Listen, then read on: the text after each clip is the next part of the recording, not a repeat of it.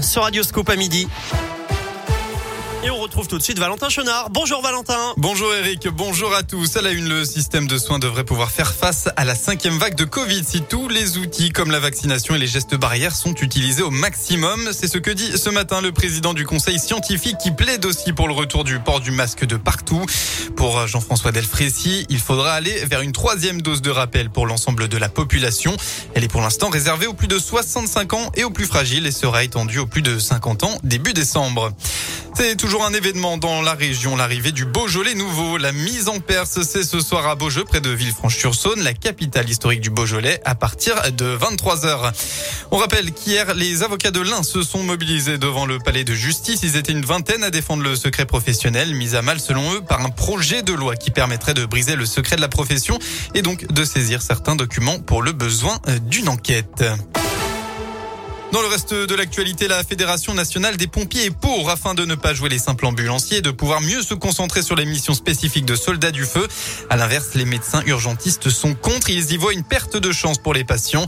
Le Parlement a adopté hier une proposition de loi pour expérimenter le numéro d'appel d'urgence unique qui remplacerait le 15, le 17 et le 18. Et vous, êtes-vous favorable à ce projet? C'est la question du jour à retrouver sur radioscope.com. Ils vont être très sollicités dans les semaines à venir par les candidats à l'élection présidentielle pour obtenir les fameux parrainages. Les plus de 34 000 membres de l'association des maires de France élisent aujourd'hui leur nouveau président. Une coach sportive d'Oyonnax à la télé ce soir. Elle fait partie d'un groupe de danseuses qui tenteront de séduire le jury de la France à un incroyable talent. Le groupe s'appelle les Toxic Girls et il présentera une chorégraphie chaussée de bottes rebondissantes. L'émission sera diffusée donc ce soir sur M6 à partir de 21h05. Les sports, encore un déplacement compliqué pour la JL en Eurocoupe après la claque contre Grande Canaria la semaine dernière et une nouvelle défaite contre l'Asvel en championnat dimanche. La JL retourne en Espagne pour affronter Valence pour la cinquième journée.